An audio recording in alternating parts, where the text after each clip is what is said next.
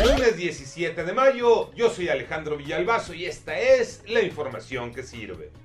Vaya momentos que vivió una mujer embarazada. No la atendieron en el hospital. Dio a luz en plena banqueta. Memo Jiville.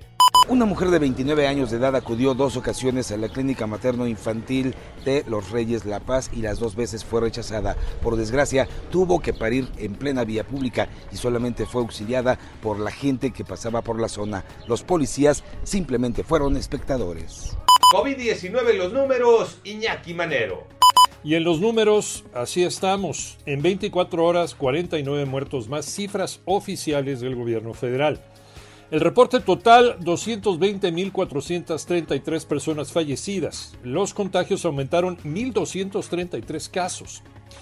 Con esto llegamos a un total de 2.381.923 personas infectadas. Y esta es la información que sirve. El simulacro de sismo previsto para el 19 de mayo, mucha atención, cambia al 21 de junio para evitar que se afecte el Plan Nacional de Vacunación contra COVID-19. Ya era demasiado. Ya seguirse cuidando.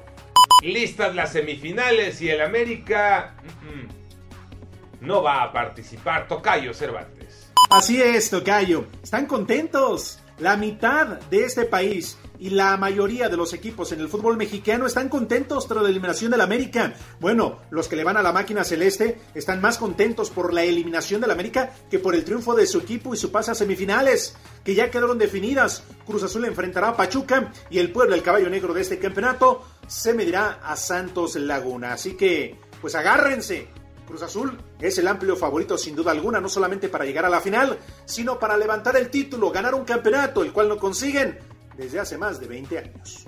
Andrea Mesa es el nombre de la mujer más bella del mundo, Lalo González. Con un Viva México fue como anoche en Florida. La mexicana Andrea Mesa se coronó la nueva Miss Universo, la tercera que da nuestro país. La primera fue Lupita Jones, 1991, después Jimena Navarrete y ahora Andrea Mesa, esta chica originaria de Chihuahua.